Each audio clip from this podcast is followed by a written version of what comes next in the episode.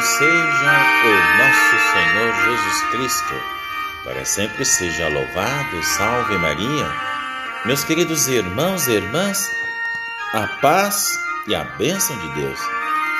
Estamos aqui mais uma vez reunidos para o nosso santo do dia, agradecendo a Deus pelo dom da vida, não é? Estamos aqui reunidos já, né? Já estamos aqui na quarta-feira, não é?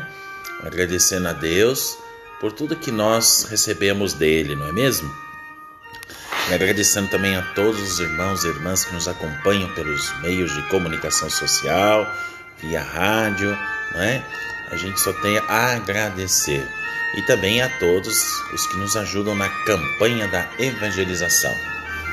Meus queridos, hoje o primeiro santo é um grande santo da igreja, chamado São Leão Magno foi de fato, sem dúvida, e digo para vocês com toda tranquilidade, por ter estudado muito ele, sem dúvida, um dos maiores papas da história.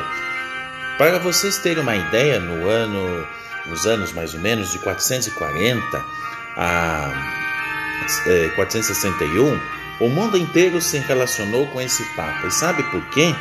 Porque ele soube levar sua autoridade para as regiões conturbadas orientando o povo tanto na doutrina quanto no esforço da comunhão.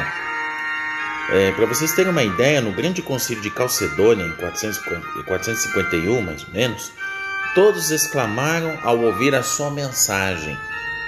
E era mais ou menos assim: Pedro falou pela boca de leão. Veja.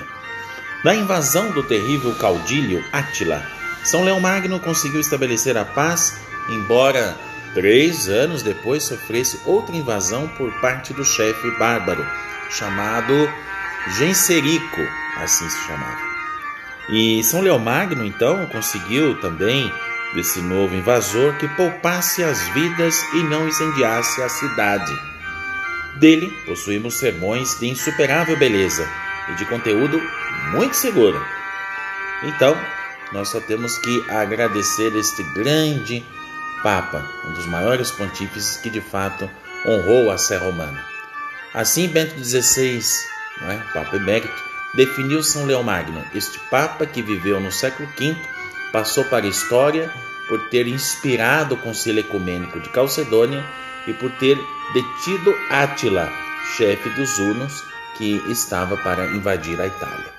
Assim disse o Papa Emérito Bento XVI no seu período de pontificado em uma das suas catequeses. Muito bem, dele possuímos grandes sermões também de extrema beleza e de conteúdo muito seguro. Hoje vocês podem encontrar em PDF esses textos, não é?